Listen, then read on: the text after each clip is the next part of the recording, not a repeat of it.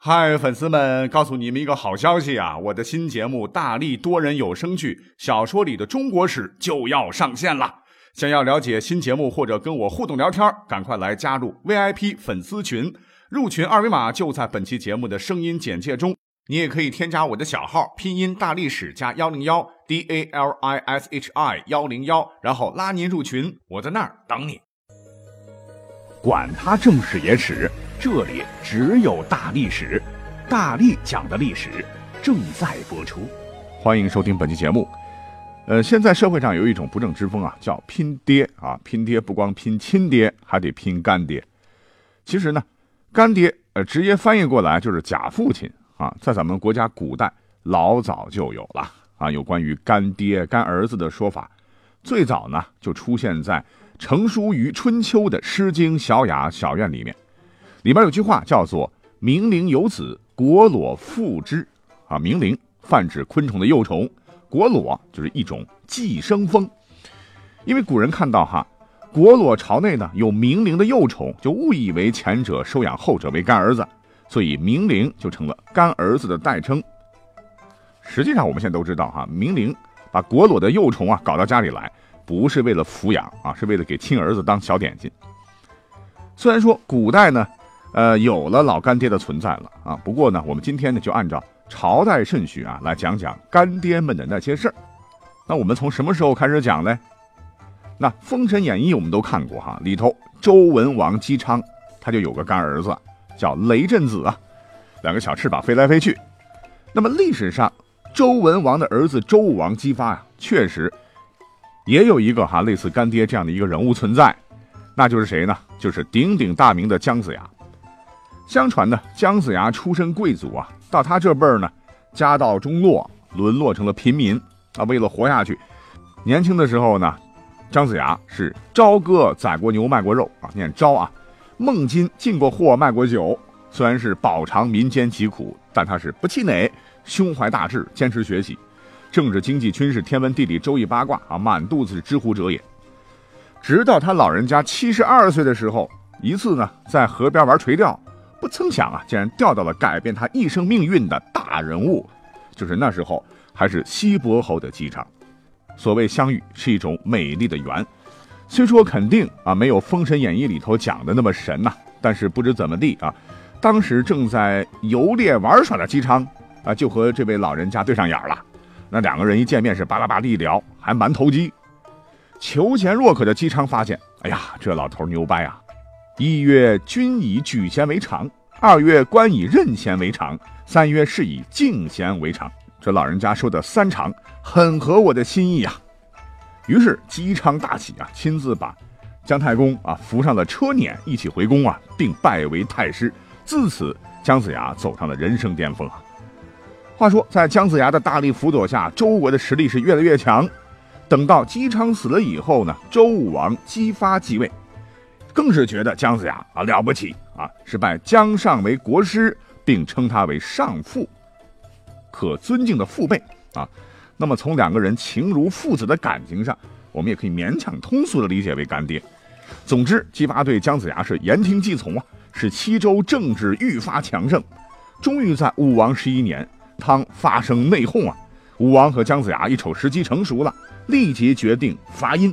啊，这就有了历史上著名的牧野之战，商的十几万大军土崩瓦解啊，纣王投火自焚，商汤灭亡。因为是开国元勋呐，姜子牙后来被封到了齐地，成了齐国的创始人，哎，留下了一段传世佳话。那齐国在春秋历史上也算是一个老牌国家了哈。作为奠基者的姜子牙，那他的子孙啊，理所当然成了齐国的君主。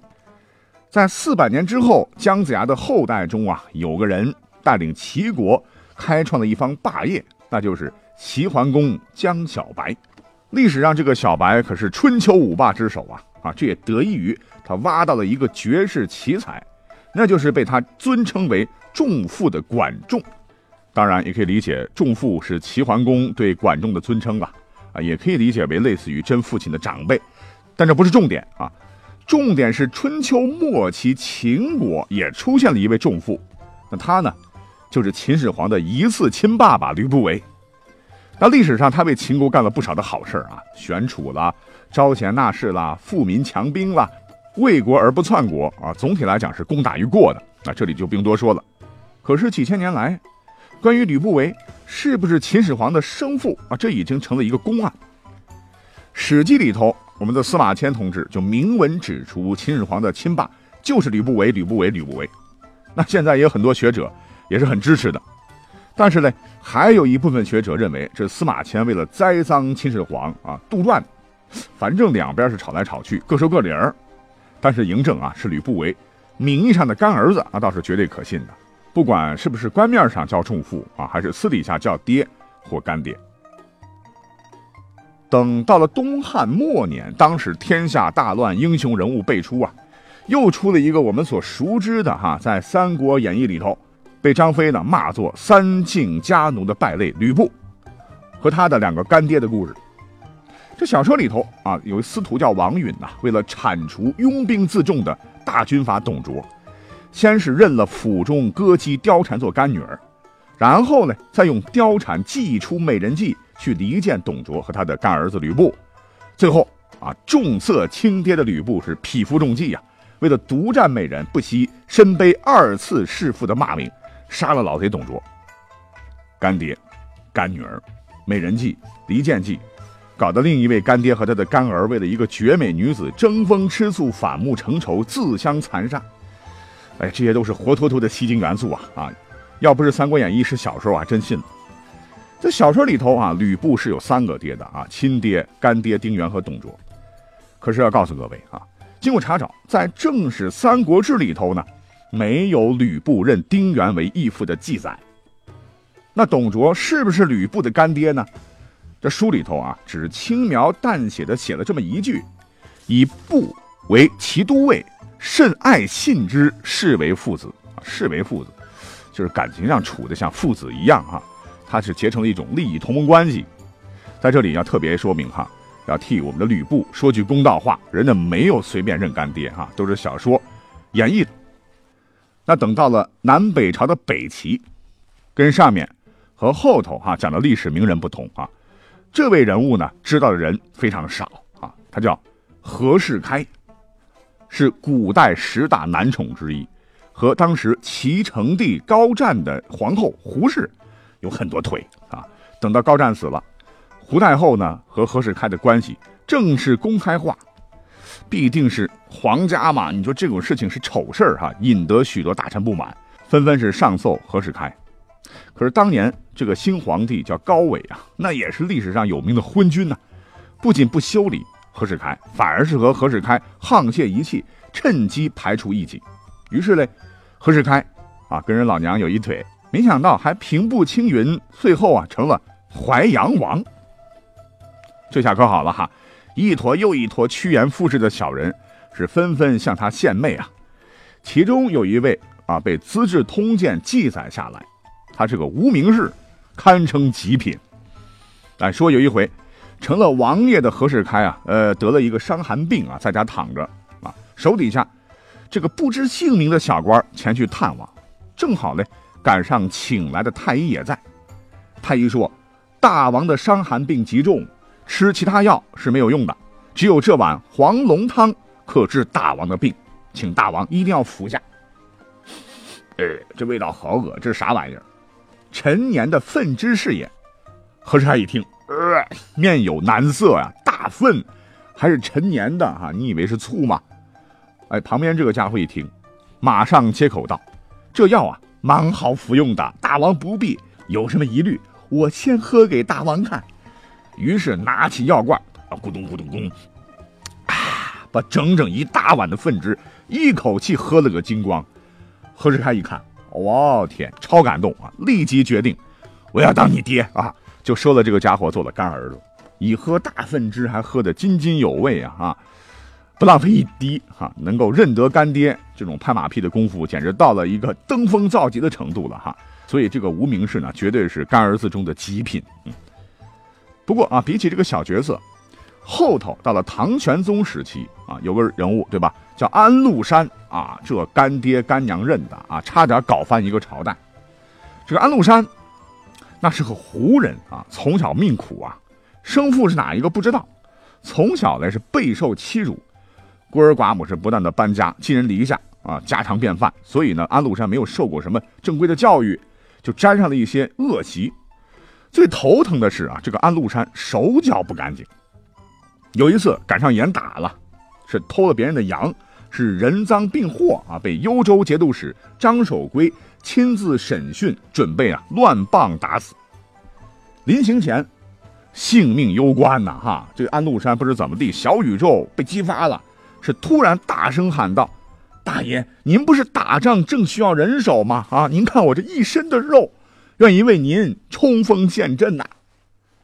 张守珪一听，嚯，这白白胖胖、高高大大的傻小子，这就要上路了，还能说出这么多的豪言壮语的话，嗯，有点意思。于是呢，就动了恻隐之心呐，把安禄山收为手下。安禄山呢，你别看胖啊，但是头脑很机灵的啊，天天就是怎么想着，呃，伺候好张守珪啊，作为每天的重要任务来抓，是深得张守珪的信任。再加上这小子嘴也甜啊，一口一个干爹干爹干爹，哎，就顺理成章的做了节度使的干儿子。也许呢是有先例，尝到了甜头啊。安禄山后来呢，又采用了一种先认干妈再认干爹的思路，彻底的飞黄腾达了哈。那他的目标是谁呢？那就是当时的杨贵妃啊。他呢是先是买通了宦官啊，然后呢瞅准机会进宫啊，拜见唐玄宗。那个时候，正好皇上和杨贵妃在一起啊，见了皇上你得行礼啊。他呢是一反常态，竟然不先给皇上磕头，而是先向杨贵妃扑通是双膝跪地啊，是叩拜不已。这怎么回事呢？他是一再恳求啊，小四个十七岁的杨贵妃要认自己做干儿子。这杨贵妃一看，怎怎么会碰到这样的情况？我我当妈了哈，就扑哧一笑，哎，这也就。随口答应了，唐玄宗本来就很生气了啊！你大不敬啊！你这是啊！你是要砍头的。不过既然贵妃开心啊，有就无所谓了，也就顺理成章了，成了安禄山的干爹。你说啊，能把皇帝整成自个儿的干爹，历史上哈有这么个胆识的人还真不多见。历史向前发展啊，等到了后头的五代十国，各位也知道啊，出了个有名的儿皇帝。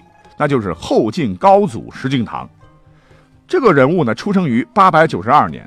他认的这个干爹呢是辽太宗耶律德光，却出生在九百零二年，啊，爹比儿子足足小了十岁。等到了明末啊，大太监魏忠贤是独揽朝纲啊，干儿子是不计其数啊，许多是当任的官员还有将领。那这些人啊，充当鹰犬，什么号称五虎五狗十孩四十孙。把明朝搞的是乌烟瘴气。唐宋元明清，等到了清朝，那有一个到现在哎都还没有搞清楚的清宫谜案，那就是孝庄下嫁之谜。这个男主角呢，就是悲催的多尔衮。多尔衮，清太宗皇太极同父异母的弟弟，也就是当时顺治皇帝的叔父。本来呢，多尔衮啊是想在皇太极死后自个儿当皇上的。可是皇太极的大儿子豪格死活不干啊！当时加上清军入关不久啊，政局不稳，为了巩固政权，呃，多尔衮也就妥协了立了年仅六岁的福临当皇帝。你想六岁能干嘛呢？哈，大权自然就落到了多尔衮的手中。他呢，先是自封为摄政王，后来觉得不过瘾，在前面又加上了两个字“叔父”，后来干脆又改成了皇父，叫皇父摄政王。这已经。捅破了尊称的这种限制了啊，是要硬逼着当时的顺治皇帝叫他干爹。顺治他妈是谁呢？就是孝庄啊。根据纪连海先生等啊一些历史专家的观点呢，认为当时孝庄确实是下嫁了多尔衮。要照这么说的话，那多尔衮还可能是顺治的继父。但是啊，还有一些清史的专家，比如说严崇年先生就不同意，他认为。孝庄太后下嫁多尔衮，既无文献依据啊，也无档案依据。皇太后多尔不泰就是孝庄了，同摄政王多尔衮的情愫可能有，太后下嫁之事确实无。不论怎么说吧，三百多年了哈，到现在为止，这都是一个悬案。最后一个呢，我们要讲到的哈，是清朝末期的一位皇帝，那就是光绪。他也有一个干爹，那就是谁？女强人慈禧。问题是，慈禧她是男的吗？她是女的哈。那她为什么能当光绪的假父亲呢？因为他是硬逼着光绪皇帝叫他亲爸爸。问题是，人家光绪是明明是有爹的哈。呃，你就算是过继给慈禧，你只能称慈禧为额娘，怎么能叫爸爸呢？就从血缘关系上看，我们看一看，从父系这边，光绪帝的爹是慈禧老公咸丰的弟弟，光绪得称慈禧为伯母；从母系这边称呼呢，光绪的妈是慈禧的妹妹，他得称慈禧为姨母。为啥非要叫爸爸呢？啊，还要在这个爸爸前面加上一个亲？那在一个男权社会，我觉得这是对爱新觉罗家族是一个奇耻大辱了。问题是什么呢？在慈禧当政的时候，是同治、光绪年间，地位那可是高居于皇帝啊，是名副其实的太上皇。而太上皇啊，顾名思义呢，就是皇帝的爸爸嘛，哈。而慈禧实际上是享受着太上皇的尊位，再加上自个儿也是不知天高地厚啊，就特别喜欢让被他玩弄于手掌中的光绪以男人的称呼来称呼他，而爸爸这个称呼啊，他觉得最合适。那前面为啥加“亲”这个字呢？啊，因为慈禧曾经说过，皇帝的父亲是醇亲王，母亲呢是我的妹妹，我妹妹生的儿子就跟我亲生的一样，所以他加上一个“亲”字，有亲昵的意思，又透露出不是亲生的这种意思。所以光绪皇帝啊，只能乖乖的一直喊慈禧叫亲爸爸。可是后头他怕是想不到哈，他只活了三十二岁，就在慈禧死的前一天神秘驾崩啊。那根据现在的史料解密，都是拜亲爸爸所赐。嗯，讲了十六分钟了哈。